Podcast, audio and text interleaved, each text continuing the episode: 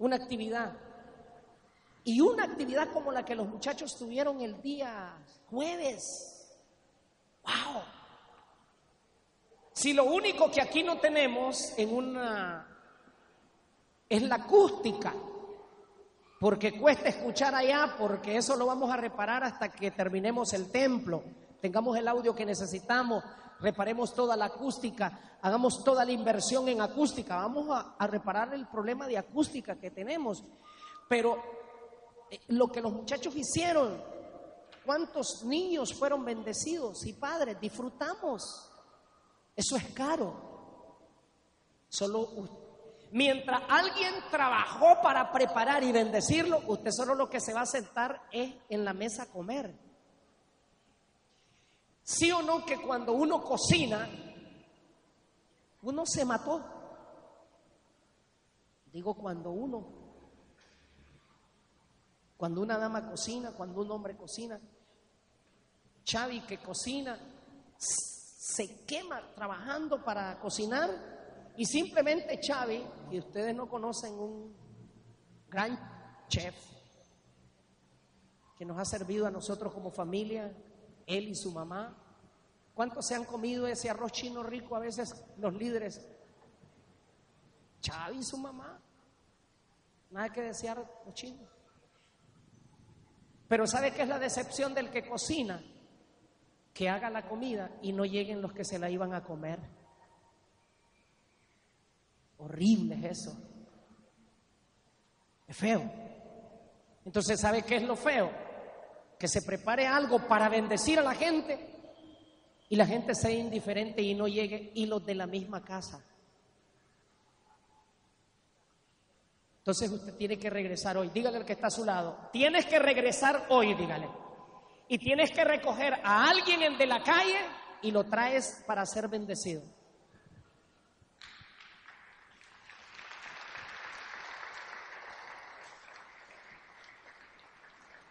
Vamos a, invitar y vamos a llevar a los niños. Ya sabía que venía esto. Vengan los niños, vamos a mandarlos. Tengo 20 minutos para bendecirles. Vayan los niños. Vengan los niños hoy por la noche también. Tenemos una familia del Canadá que recibe clase con los niños aquí. Ellos no entienden mucho de español, pero allí hay alguien que les ayuda. La Nayari les ayuda a los niños.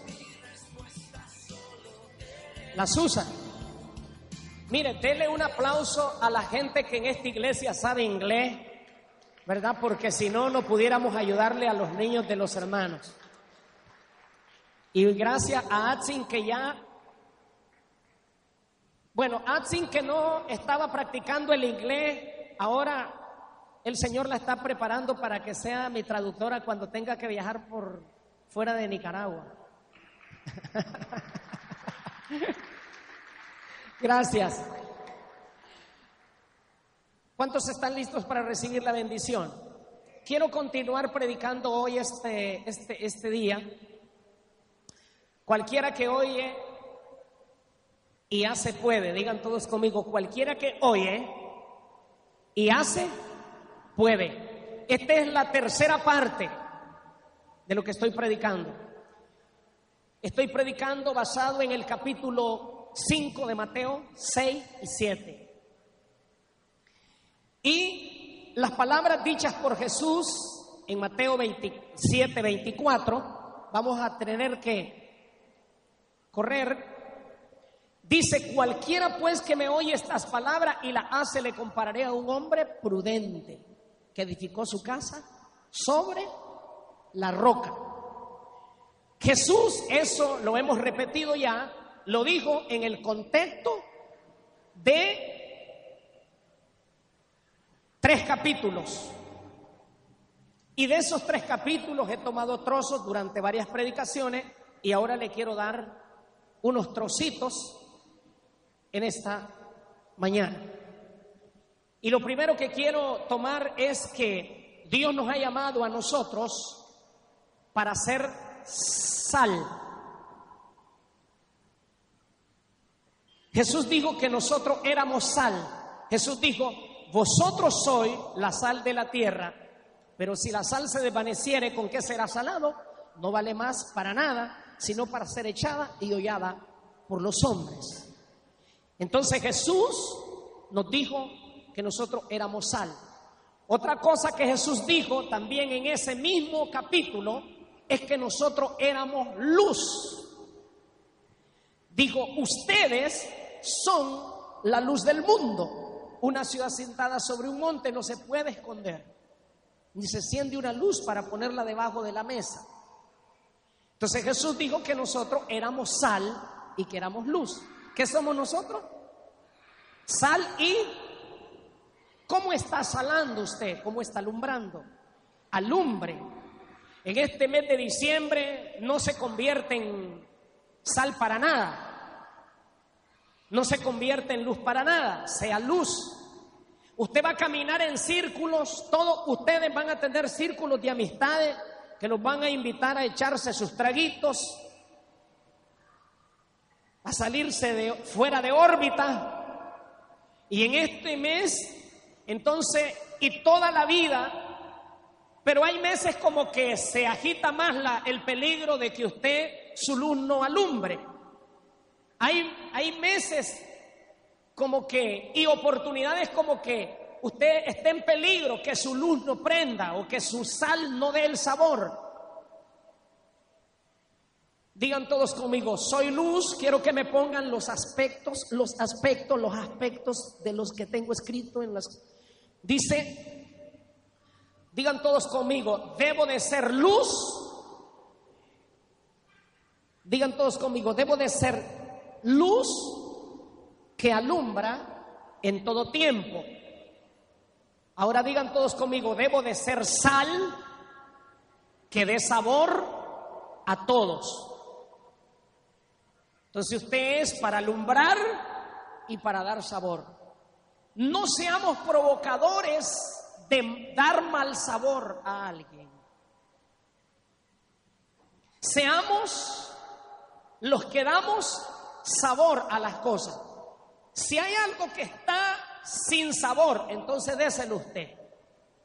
Porque la sal es la que le cambia el mal sabor a las cosas. Es más, la sal hasta, me, hasta compone a lo que está por descomponerse. Hay una carne que se está medio descomponiendo y inmediatamente la gente dice, échale sal, dice. Entonces, seamos los que le damos el sabor a lo que... Algo está descompuesto en tu casa. Tú eres sal. Dele el sabor a usted. Algo se está convirtiendo en tiniebla en su casa. Alumbre usted. Usted es la luz. No le eche culpa a las tinieblas. Las tinieblas no son para alumbrar. Es usted. Es que mi, mi casa está mal, usted es la luz. Es que hay un mal sabor en mi casa, usted es la sal. Estoy hablándole a gente que sabe. Somos sal y somos luz. ¿Cuántos le alaban? Entonces salgamos a salar. Que no te vaya a dominar el ambiente que vives. Y en estos mismos capítulos Jesús dijo, ¿verdad? En este contexto Jesús habló y dijo, por tanto, si tu ojo derecho te es ocasión de caer, sácalo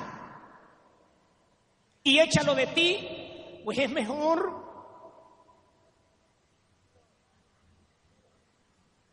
pues te es mejor que pierdas uno de tus miembros y no que todo tu cuerpo sea echado en el infierno. Y si tu mano derecha te es ocasión de caer, córtala y échala de ti, pues es mejor te es que pierdas uno de tus miembros y no que todo tu cuerpo sea echado en el infierno. Digan todos conmigo, todo lo que me ate Digan todos conmigo, todo lo que me ate o me estorbe para cumplir el sueño de servir al Señor, lo debo de sacar, lo debo de cortar y lo debo de echar de mí. Ahora yo le pregunto, ¿qué cosas usted sabe que le pueden atar y impedir que usted le sirva al Señor o que usted logre el sueño de su vida? ¿Qué cosas? ¿Qué cosas le atan? ¿Qué cosas le atan a usted? Dice, si tu ojo derecho te es ocasión de caer, ¿Qué tiene que hacerlo? Dice, sácatelo. Y si tu mano derecha te es ocasión de caer, cortátela. Mejor te es entrar sin una mano y sin un ojo al cielo que con los dos ojos y las dos manos o los dos pies al infierno.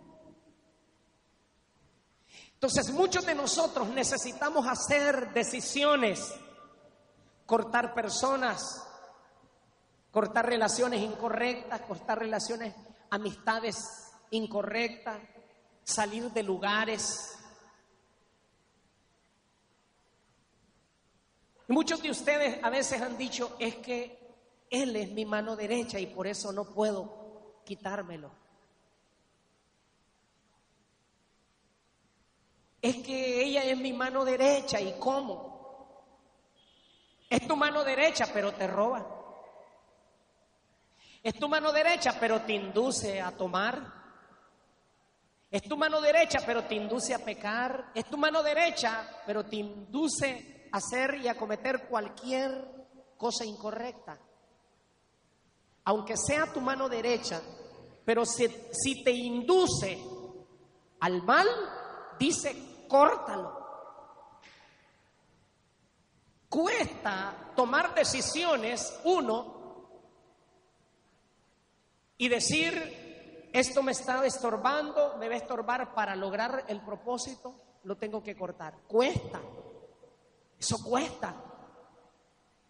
Pero a menos que usted a veces haga eso, usted puede salir adelante. Siempre vas a tener un estorbo. ¿Verdad? ¿Qué cosas tiene que cortar usted antes que termine este año? Usted lo sabe. ¿Qué lugares tiene que evitar? Usted lo sabe. ¿A qué personas tiene que evitar? Usted la sabe. Y es mejor que te digan que eres cualquier cosa y no que vayas a fracasar en tu vida. Vayas a fracasar en tu sueño, en tu anhelo, en tu deseo. Y yo les contaba hoy por la mañana, este, sobre la historia de un maratonista, que el sueño de este maratonista era un colombiano, por cierto. El sueño de este maratonista era llegar a escalar el Everest, el cerro más alto del mundo, desde donde dicen que se puede observar la curvatura de la Tierra. Y entonces dice la historia de él, es una historia real, él en, un, en una carrera, él se fracturó el, el tobillo. Y entonces el médico a él le dijo que él ya no podría escalar el Everest porque su rodilla ya no le respondía. Lo intentó una vez y regresó enfermo. Entonces una noche dice en la historia, contando él, porque fue no es que la leí, sino que escuché el testimonio de él cuando lo estaban entrevistando. Entonces dice que una noche él, pensando cómo haría para poder él regresar e intentar subir al, al monte, dice que se le ocurrió, ¿y si yo me corto este pedazo que está quebrado? Dijo, esto es, es una locura, dijo él, pero voy a consultar al ortopedista. Se fue donde el ortopedista el siguiente día y le dijo que si él, si él se cortaba ese pedazo que estaba fracturado, ¿verdad? Y él se ponía una prótesis si él podría intentar nuevamente escalar el Everest. Y entonces el médico, el doctor, se, se asustó y le dijo, mira, esa es una gran posibilidad, le dice, porque el problema es la quebradura. Pero yo nunca he visto que alguien decida cortarse un pedazo de su pie para hacer eso. Y le dijo, pero como yo tengo un sueño y mi pie no me sirve, prepárese para tal fecha y prográmeme la operación porque me lo voy a cortar.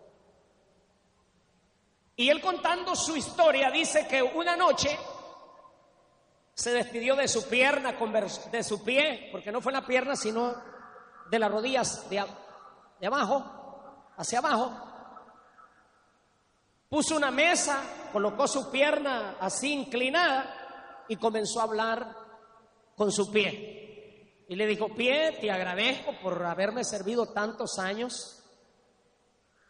Hoy vamos a celebrar agarró copas, brindó y le dijo, hoy me despido, hoy duermo contigo, pero mañana ya no serás parte de mí. Esa noche tomó vino, se acostó, se levantó, se fue al hospital, se amputó la pie, se amputó al pie, se sanó y hizo la caminata, la caminata soñada. Cuando él está contando ese testimonio, él todavía derramaba lágrimas recordando el día que había cortado la parte de su pie. Pero él decía, decisiones que uno tome en la vida que a menos que las tome, uno no logrará lo que uno ha anhelado. Y eso lo hizo ese hombre. Pues Jesús realmente no dijo que cortaras tu mano. Él lo hizo para lograr un sueño. Pero Jesús habló de relaciones, de amistades, de gente que no te sirve. Yo en mi vida he tenido que sacar personas y yo le digo, mira hermano, yo te amo y te quiero, pero no podemos. Si te podés salvar en otro lugar, salvate, pero yo siento que, que no podemos. Porque yo tengo un sueño, tengo un anhelo, tengo una esperanza, tengo que hacer algo mucho más y no quiero pedazos rotos en mi vida. No quiero estorbo. A veces nos apasionamos demasiado, nos ponemos melancólicos y nos ponemos como que, uy, uy, uy, ay, que me muero. Y sacrificas lo que tienes que hacer por ponerte tan romántico romántico con las cosas que tienes que sacar, que quitar, que decidir. Y la historia termina con este hombre que él cumplió su sueño. Jesús dijo, o se cortan un pie, o se cortan o se sacan un ojo. Habló de cosas que las necesitas, pero que te sacan de la visión de Dios. ¿Saben qué? Hay mucha gente que, que tiene buenas amistades, buenísimas amistades, pero amistades buenas de verdad. Pero hay gente que sí de verdad se va a ir con muy buenas amistades. Y dice, ¿sabes qué? Yo tengo buenas amistades. Pero ¿sabe qué es lo lamentable? Que se va a ir con muy buenas amistades al infierno.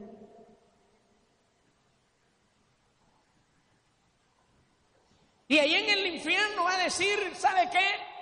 Me siento contento porque cuando estaba en la tierra tuve buenas amistades. Pagaban todo lo que me bebía de guaro, dice. Me invitaban a salir, hacía esto, hacía lo otro. Buenísimas amistades. Hermano, ¿para qué nos sirven las buenas amistades en el infierno? Para nada. Y no digo que seas enemigo de la gente, no digo que seas grosero, no, pero tiene que ser decidida, tiene que ser decidido, tiene que ser balanceado, tiene que ser equilibrado, tiene que ser objetivo. Usted es más importante que sus amistades como tal, usted es más importante que cualquier cosa. Y si hay algo que le tenga que doler y tomarlo como decisión, usted lo tiene que hacer por amor a usted. Yo en mi vida he tenido que tomar decisiones y decisiones y decisiones y decisiones. Es más, muchos de ustedes que están aquí hoy, hay cosas que no las han logrado porque hay cosas que no las han decidido y que hasta que ustedes las decidan, Dios las hace. Hay dos cositas que tengo en este sermón que solo quiero casi mencionar. Jesús dijo, pero yo les digo, amen a sus enemigos, bendigan a los que les maldicen, hagan bien a los que les aborrecen, oren por los que les ultrajan y les persiguen, para que sean hijos de vuestro Padre que está en los cielos, que hace salir su sol sobre buenos y malos. Jesús nos llamó a bendecir a nuestros enemigos. Digan todos conmigo, debo de bendecir a mis enemigos. Bendiga a sus enemigos. Diga, pero es que son mis enemigos y yo quiero que se mueran. Tus enemigos los dejó ahí el Señor para glorificarse Dios en ti. Y para saber que Él está contigo, que no te abandona, que no te deja. Y sabes a qué te manda el Señor a bendecirlos a ellos. Y si Él dice aquí, y si Él dice aquí, yo les digo, bendigan y no maldigan.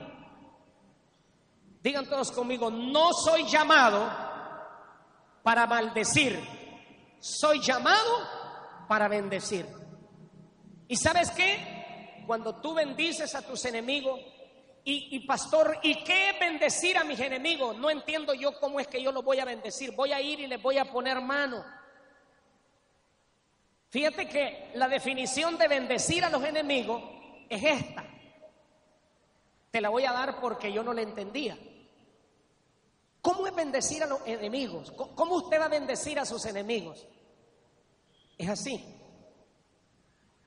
Viene alguien y te dice a ti y te habla de un enemigo tuyo, que sabes que no te ama, que te ha intentado hacer mal, y alguien te dice, fíjate que la chepa, disculpen si alguien se llama chepa, fíjate que la chepa, esto y esto y esto dijo de vos, que siempre vas a tener a alguien que te lleva el email en vivo. Y esa persona que llega donde ti a decirte eso, busca a veces dos cosas.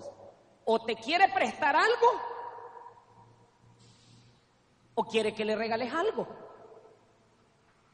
O es un buen chismoso que quiere escuchar qué dices tú para írselo a decir a la otra persona.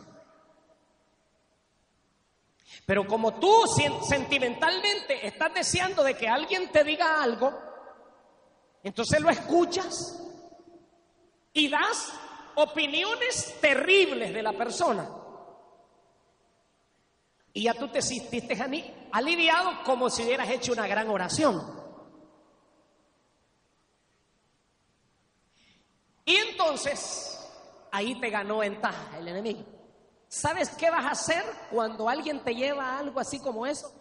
Entonces tú, aunque, aunque dentro de ti esté casi a punto de salir esas palabras de maldición que tú dices,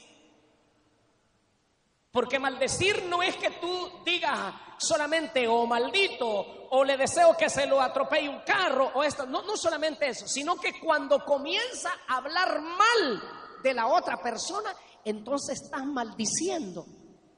Pero cuando tú entonces le dices a la chepa, mira chepa, fíjate que yo este, te voy a decir algo.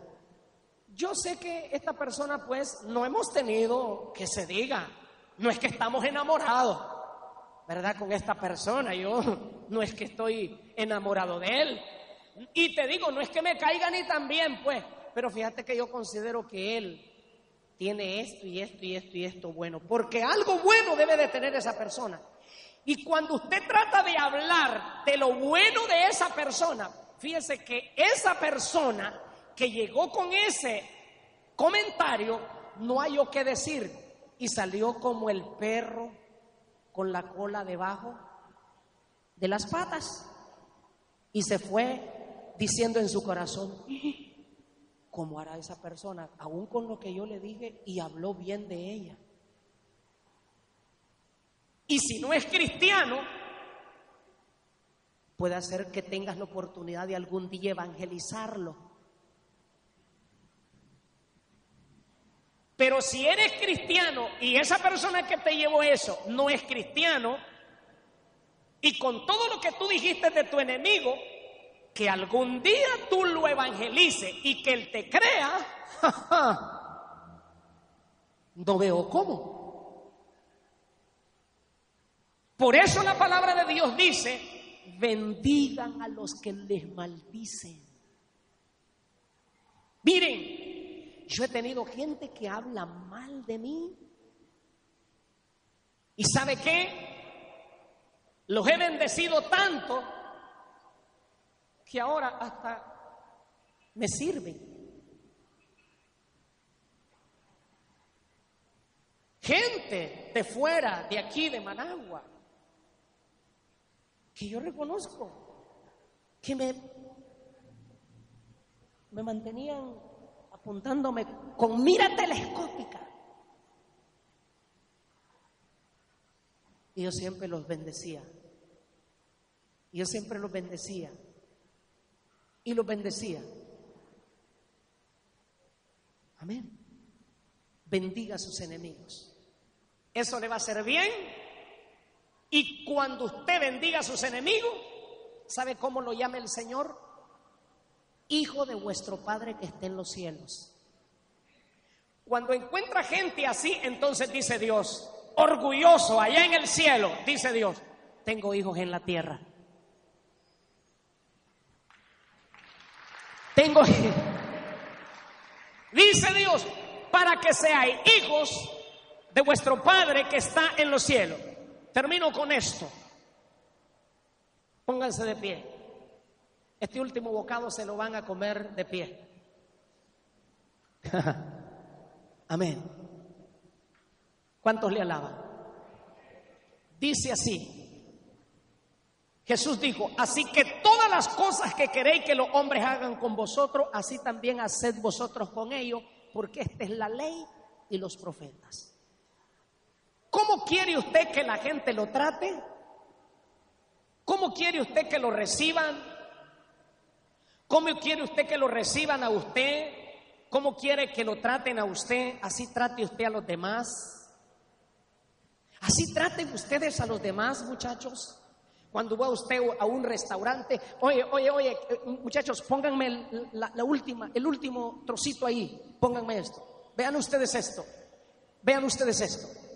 ¿Cómo quieren ustedes? ¿Cómo quieren ustedes? ¿Cómo quieren ustedes que los traten así? Traten a las demás personas. ¿Cómo quiere usted que lo traten? Así trate a los demás. ¿Cómo quiere que le hablen? Lo que nunca quiere que le hagan a usted, nunca se lo haga a otro. Usted no quiere que nadie hable mal de usted, nunca hable mal usted de alguien. Usted quiere que lo amen, ame usted. Usted quiere que le digan palabras bonitas, así diga palabras bonitas usted también. Usted quiere todo lo que usted quiere que hagan con usted, así hágalo usted con los demás. Porque esa es la ley y ese es los profetas. Dios quiere que nosotros así hagamos. ¿Sabe una cosa? Es triste uno querer servir, hacer algo bueno y que la gente lo trate mal. Imagínense que aquí hay gente que anda de servicio de uniforme y lo quieren sentar a usted bien, atenderlo bien y usted les hace mala cara.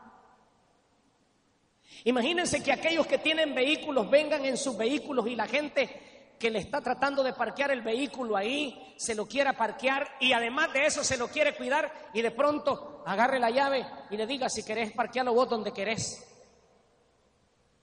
Y hemos tenido gente que así lo ha hecho y viene a la iglesia. ¿Cómo podemos estar esperando que la gente nos trate bien si nosotros tratamos mal a los demás? Seamos inteligentes. Cualquiera que oye estas palabras, digan todos conmigo, cualquiera que oye estas palabras y la hace, será un hombre, ¿cómo? ¿Cómo va a ser? ¿Cuántos quieren estar en, medio de, de los prudentes? Mire qué rico es estar, qué agradable es Freddy comer con gente prudente. Qué agradable es estar en una iglesia donde hay gente prudente. Qué rico es escuchar gente que habla con prudencia.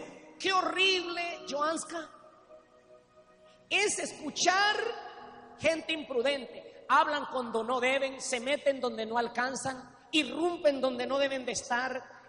Si están en una reunión, crean un mal sabor, todo lo descontrolan. Donde está todo bueno, es, la gente imprudente te crea algo horrible. Pero qué agradable es llegar uno donde está la gente prudente. Nosotros nos vamos a convertir en gente prudente.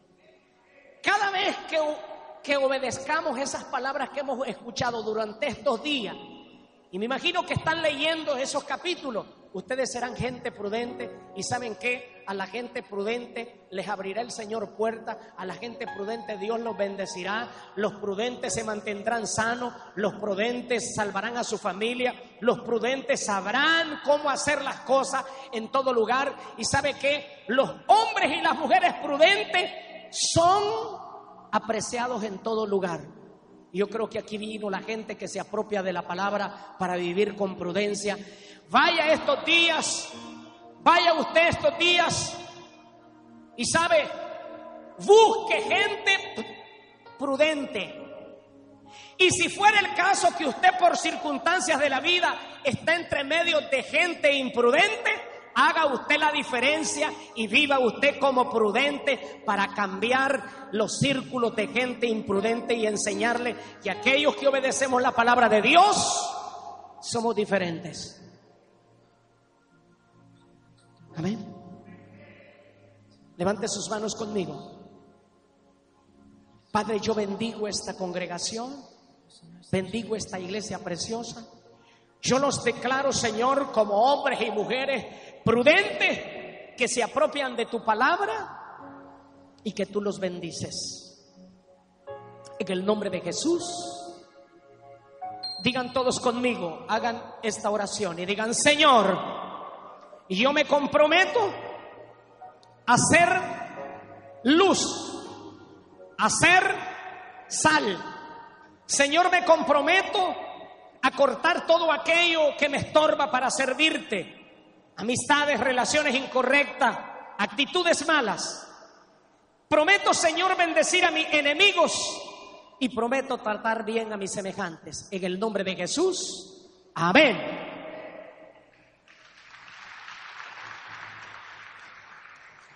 Bendito el Señor. Dele un aplauso fuerte al Señor. Salude al que está a su lado y dígale, si obedeces la palabra que has escuchado, te convertirás en hombre prudente para hacer y lograr todos los sueños de tu vida. Amén. Amén. Recuerden, hoy a las seis de la noche voy traer un invitado así como decía el pastor. ¿Cuántos recibieron una ticketcita o retiraron ticketcita el, el jueves? Tráiganla porque esa ticket trae bendición hoy esta noche. Amén. Entonces vamos a irnos adorando a nuestro Dios, exaltando su nombre. Vamos a adorarle a Él.